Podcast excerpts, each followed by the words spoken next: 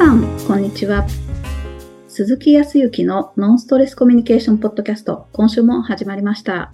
ナビゲーターの山口直美です。鈴木さん、今週もよろしくお願いします。はい。よろしくお願いします。いろいろとこちらの方でね、お、おあのーお仕事をさせていただいて、もう本当に今日は、ね、か感謝感謝のお話なんですけどね。えーあのーはい。いろいろと、うんと、本州の方で、うんと、まあ僕ということだけではないんだけども、この質問型のコミュニケーションであるとか、それをうん元にしている質問型の営業であるとか、はい。あとは、そう、おセルフコミュニケーション、じ自己対話であったりだとかっていう、そういうスキルを求める方たちが、すごくこう、広がってきて、はい。まあ、うん広げていただいている方は本当にいるんだけれども、えーっと、まあ、1月の末にはこっちでちょっとイベントのトークショーみたいなことをさせていただいたりとかもそうですし、さらには、この本当に今年、えー年末に2024年の目標を立てて、こういう感じでって目標は立てて、それ、あの、したんですけど、それがこう順当にいって、この3月に入るまでに、今年いっぱいのある程度スケジュールっていうのが、あの、きちっと入るようになったし、で、えーはい。うんと、本当うんと、ほぼほぼ毎週のように、ありがたいことに本当に飛行機に乗せていただいて、えーっと、関西方面が中心ですけど、はい。えーっと、3つぐらいのお会社さんからのご依頼をいたいだいて、それでこう、まあ、3つっていうと3週にわたってやるもんですからね、ほぼほぼ毎週のように行くわけですよ。ああ、すごいことですね。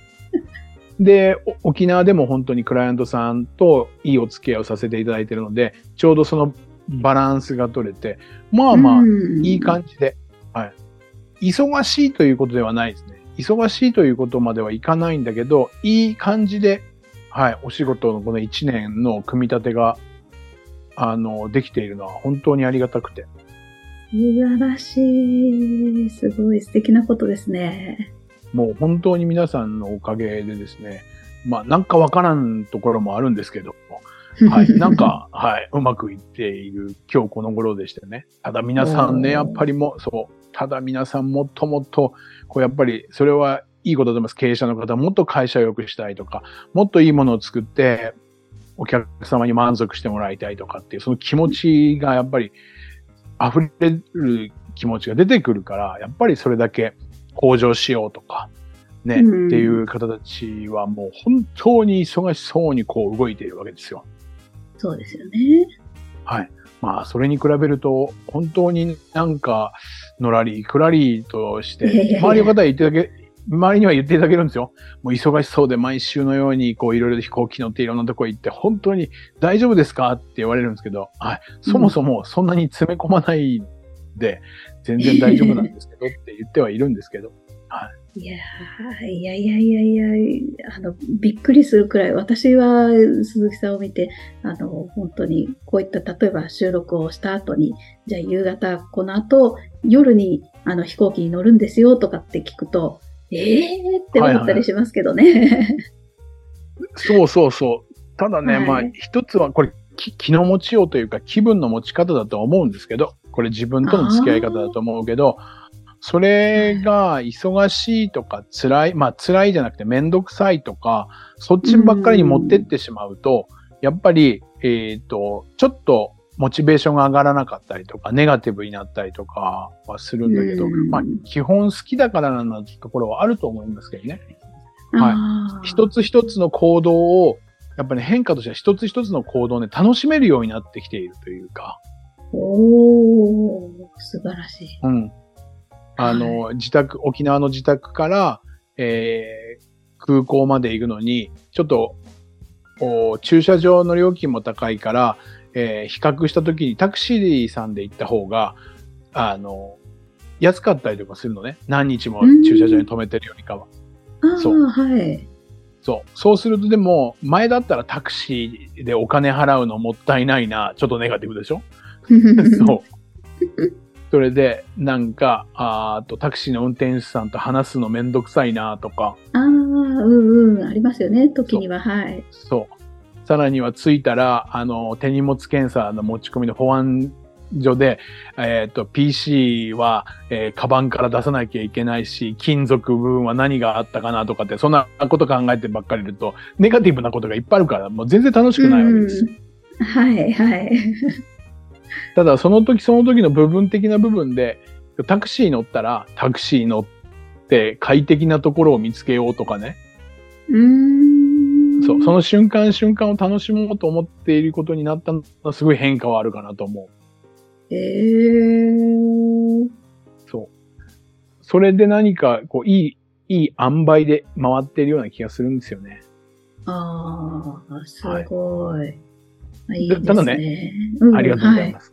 ただね、そうすると本当に嬉しいことで、あの、鈴木さんはね、鈴木先生はね、本当に自由ですよねって楽しそうで、悩みないですよねってきっと。ないんじゃないですかって言われるんで、いやいやいや、な、ないわけではなく、はい。まあ、すっごい悩んでるかって言ったらそうではないけど、え当然のことながら生きている中で心配事大丈夫かなって思うこともあるし、え、うんこれまずいんじゃないのとか、あやばって思うようなことは多々出てくるんだけど、ただまあ、はいそれはそれで出てくるだけにしてるのかもしれないけどね。そう。あの、よく言われるんで最近、絶対悩みないですよねって、だ絶対って言いましたね。そんなことはございません。それは否定するけど。なるほど。そこにも、ね、鈴木さんの技術があってこそだとは思いますけどね、きっと。で皆さんもいやいやいやきっとそうは思ってるんでしょうけれども、でも、それを含めても、それにしても悩みがないように見えるという、いや、嬉しい話ですけどね。すごいことです。はい。ありがたい話で。でも、うんまあ、あの、その話の流れでお話をすると、うーんと、先日ある、あの、会社の、まあ、管理職の方からね、はい年齢で言うと僕と同じぐらいで50代半ばの方なんですけどね、うん。若い人たちが、なかなかこう、やっぱり、えっ、と、メモを取らないお客様から言われたことであるとか、はい。それで、いろいろとパンパンになって、いろんな変更があったりとか、ないしは指示があったりとか、あると、う頭の中で覚えているのは、まあ確かにね、50代と30代では、えっと、脳の、脳がだんだん活性化されてないのもあるとは思うけど、やっぱり僕自身もね、20代の時、えっと、そうだ、じゅ30歳前に営業になったわけですよ。営業マンになると打ち合わせがあったりとかで、いろいろとメモしなきゃいけないことがあって、それはで、い。それをもとに見積書を作ったりとか、ご宴会のお企画書を作ったりとかっていうことをするんだけど、最初、ほんとメモ取らなかったもんね。おーそうでしたか。はい。ほんと。それでいろいろ大きな間違いをしたりとか、うん。はいいろいろとご迷惑を、あの、ホテル内のスタッフの方にもかけたし、お客様にもかけたっていうのは、もう本当にね、多かれ少なかれでも多々あった。はい。今これをお話ししていてドキッとしているのは、本当だよって思っている、あの、以前のホテルの友人からないしは先輩が思っていたらドキッとしちゃうぐらい、まあ、本当にご迷惑をかけたし。はい。でも、分かってはいるんだけど、分かってはいるんだけど、メモ取れってその時の営業部の、えっ、と、次長さんとか部長さんに呼び出されて、鈴木、まずはメモ取れ。メモ取れって言われて、わ、わかりましたわかりましたって言うんだけど、なんかね、とる、あの、全く取ってないわけじゃないんだけど、頭8割、手2割、2割ぐらいにしてたような気がする、今思い出せば。おーはい。っていうことはさ、かきちっと書けばミスは少なくなったりとかするんだけど、うんうん。でまあ、今回のその企業のリーダーの方、管理職の方が悩んでらっしゃったのは、なんで書かないんですかね？っていうところ、お話あって、それで、か、書くことが、まあ、うん。極端な話、嫌なわけで、っていうことは、はい。書くことに対するデメリット、書書くデメリットってどんなデメリットがあるの？っていう話をしたわけですよ。うんうんうん。となったら、どんなことが、直美さん出てくると思います？書くことに対するデメリットって何かある？うーんと、まあ、単純にめんどくさい。手間ああ、がかかる。そうね。荷物が増えるとか。はい そうね。はい。そうそうそう。書くのめんどくさいし、まあ、たうん多少ね、移動中とかに電車の中、あーまあ、電車で、満員電車の中とかで、おあの、なんかこう、うちは、まあ、電車の中はないか。車の中で運転中に、えっ、と、それこそ、おと直接電話は聞けないけど、今、Bluetooth で、えっ、と、通話はできたりとかしたりとかするじゃない？そうすると書くことはできないけど、頭の中に入れとこうなんていうふうに思って、そういう時は若干あるとは思うよ。若干あるとは思うけど、多くはめんどくさい。ね。そう、は書いててメモが多いと荷物が増えるね。うん。はい。まあ僕なんかだと、もう書いたところで書いたものは読めないとかで字が汚いとかもあるけど。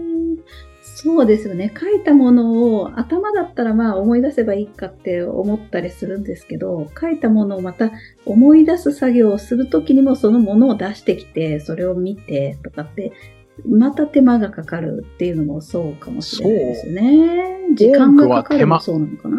はいあはい。時間がかかるのも確かに手間だよね。やっぱりね、うん手間だと思ってるんだよね。そうですよね。うん。はい。はいじゃあ逆に言うと、か書くことに対してのメリットってどんなことがあるのかっていうのは、まあここは、あの、直美さんには聞かないですけど、はい。書かない人でも書くことによってメリットってほぼほぼ分かってるわけですよ。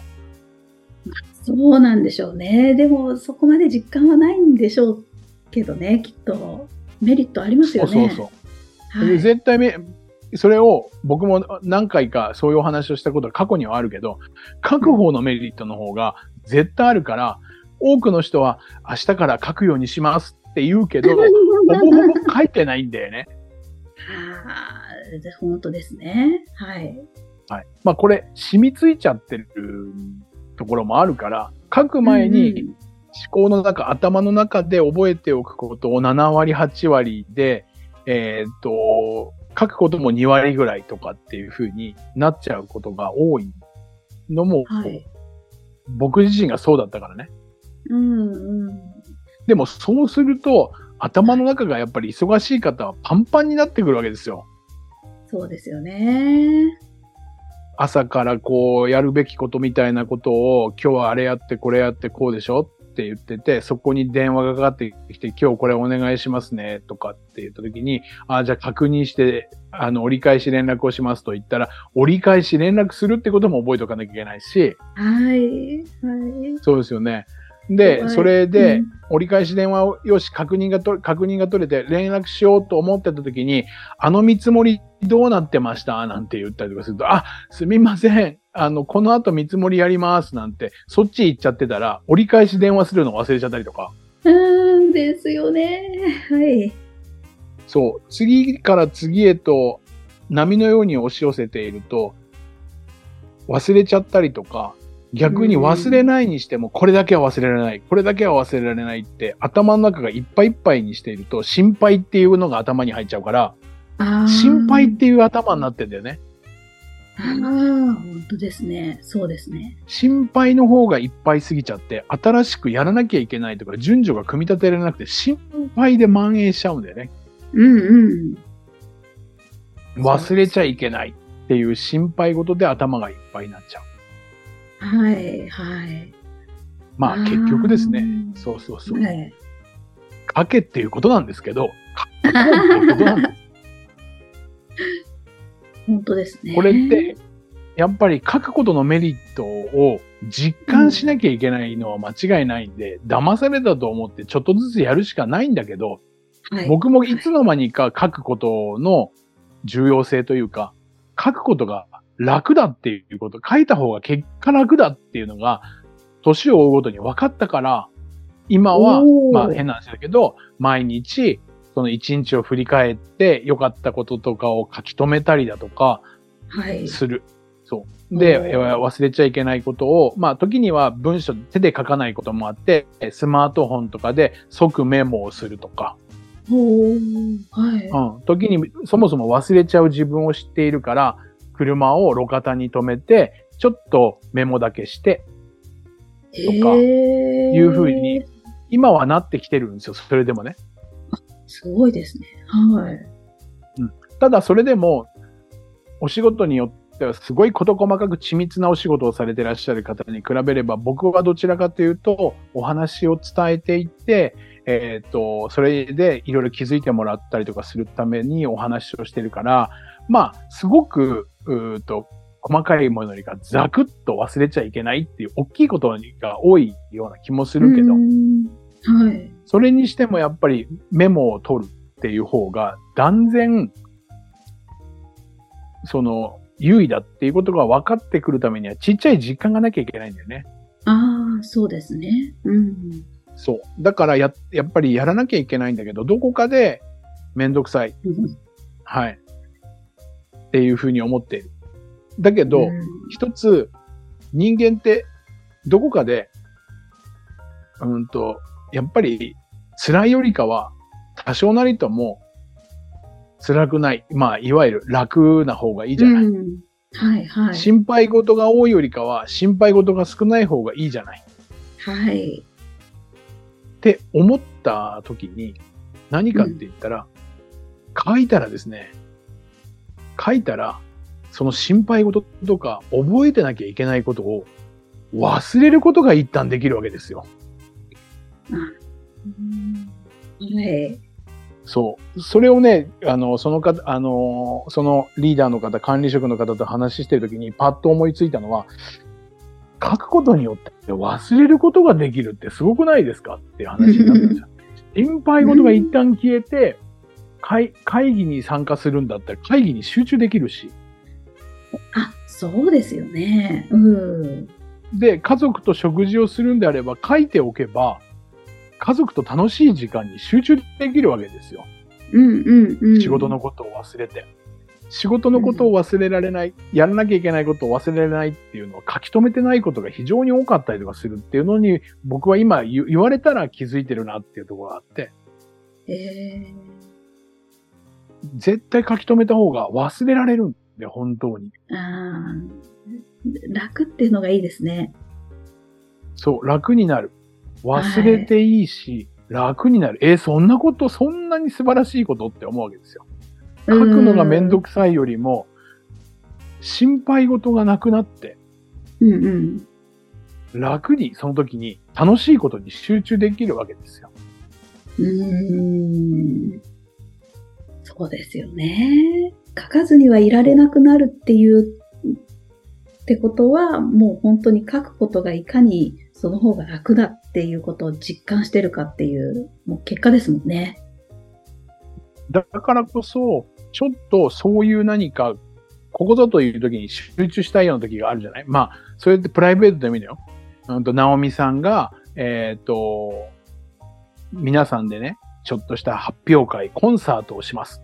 と言ったら、はい。ナオミさんの発表する、うーと、音楽にね、集中して楽しもうと思った時に、はい。何も書いていなくて、心配事がある中でスタートしたら、それだけでね、聞いてて、あ、いい曲だな、ナオミさん、上手だな、あ、でもちょっと、あもうこれ終わったら連絡しなきゃいけないから、これ忘れちゃいけないな、なんて思ってわ湧いてきちゃうとさ、もう、ナオミさんの曲聴けないわけですよ。ああ、ありますよね、そういうこと。はい。そう。最初はそれであの繰り返しかもしれないよ。映画を見に行って、今日はもう見たかった映画絶対楽しむぞって言ったのに、あ、忘れてた。明日はあのミーティングがあるから資料作らなきゃいけなかったんだ。いつ作ろうかなとか。そしたら場面が飛んじゃうわけですよ。疲れますね。それは精神性良くないですね。そうだよね。っていうことを結構多くの人はやっていて、僕自身がやってたからね。うん。楽しんではいるけど、思う存分楽しめたかっていうとそうではないところがあったよね。はい。ああ、そうなんです。そう。それを思ったら、ちょっと書いて、忘れようっていう段階、書いて忘れてみる。で、はい。楽しいこととか今やりたいことに集中するっていう、この3段階をちょっと意識して1個でいいからやってみるんだよね。ああ。その時には何かって言ったら多分楽しもうと思った時とか、ここに集中しようと思った時にこそ、今のモヤモヤを忘れちゃいけないこととかやらなきゃいけないことを書き出すっていう作業をして、はいはい。そう。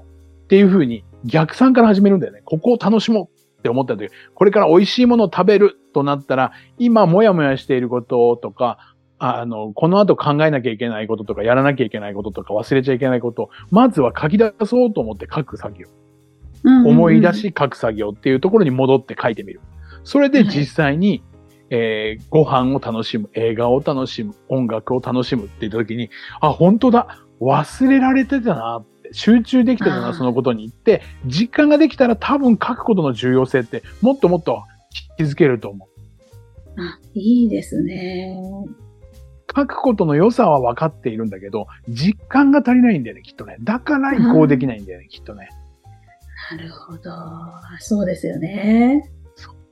なので、日々、心地よく幸せに楽しく生きるのであれば、まあうん僕もね、全部ができてるわけではないし、それがゆえに忘れてしまうこととか、そう、あれ、今日何を直美さんとこのポッドキャストで話をしようかなっていうのが、あの、あ、これにしようと思ったところを書いてないと、あれ、な、なんだったっけってなっちゃうわけですよ。はい。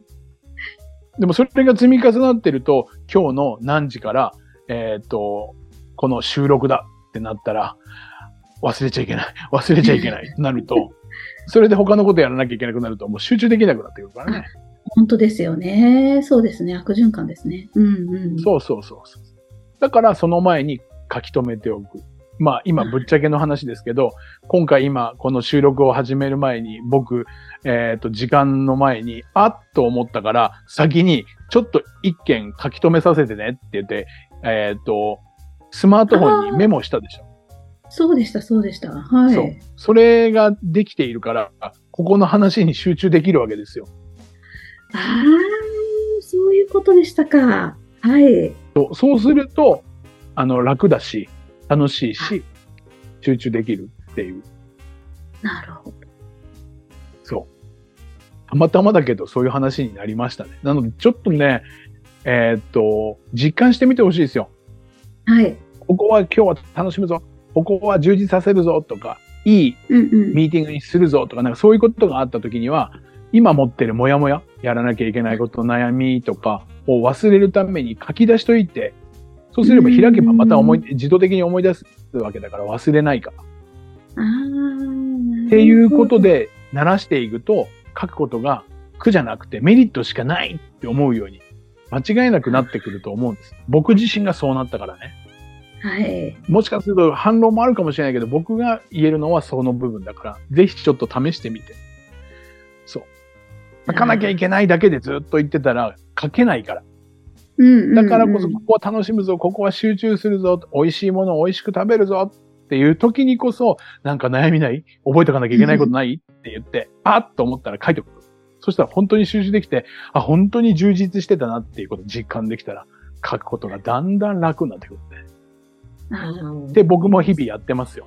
はい。そんな感じです。ああ、いいですね。これ楽になったら、うん本当にきっと1年後くらいにはもう書かなきゃやってらんないよって言ってますよね、きっとね。そうそうそう。でも、そそういう方たちいっぱいいるからね。そういう方たちもね。そうですよね。うんうんそう。書かないことが信じられないとか。うん。そうですよね。そうなるんでしょうね。うん。そう。そっち寄りに僕もなってきているのは、あの、こうやっぱ実感して、やっぱり変化していったから、皆さんもちょっと実感をするっていうことをしてみてください。うん書くことのメリット。はい。あー面白そう。ちょっとやってみたいと思います。はい。ありがとうございます。はい。ありがとうございます。それでは最後にお知らせです。ノンストレスコミュニケーションポッドキャストでは皆様からのご質問をお待ちしております。コミュニケーションでのお悩み相談や、こんな時どうするの？なんていうご質問を鈴木さんにお答えいただきますので、皆様どしどしご質問ください。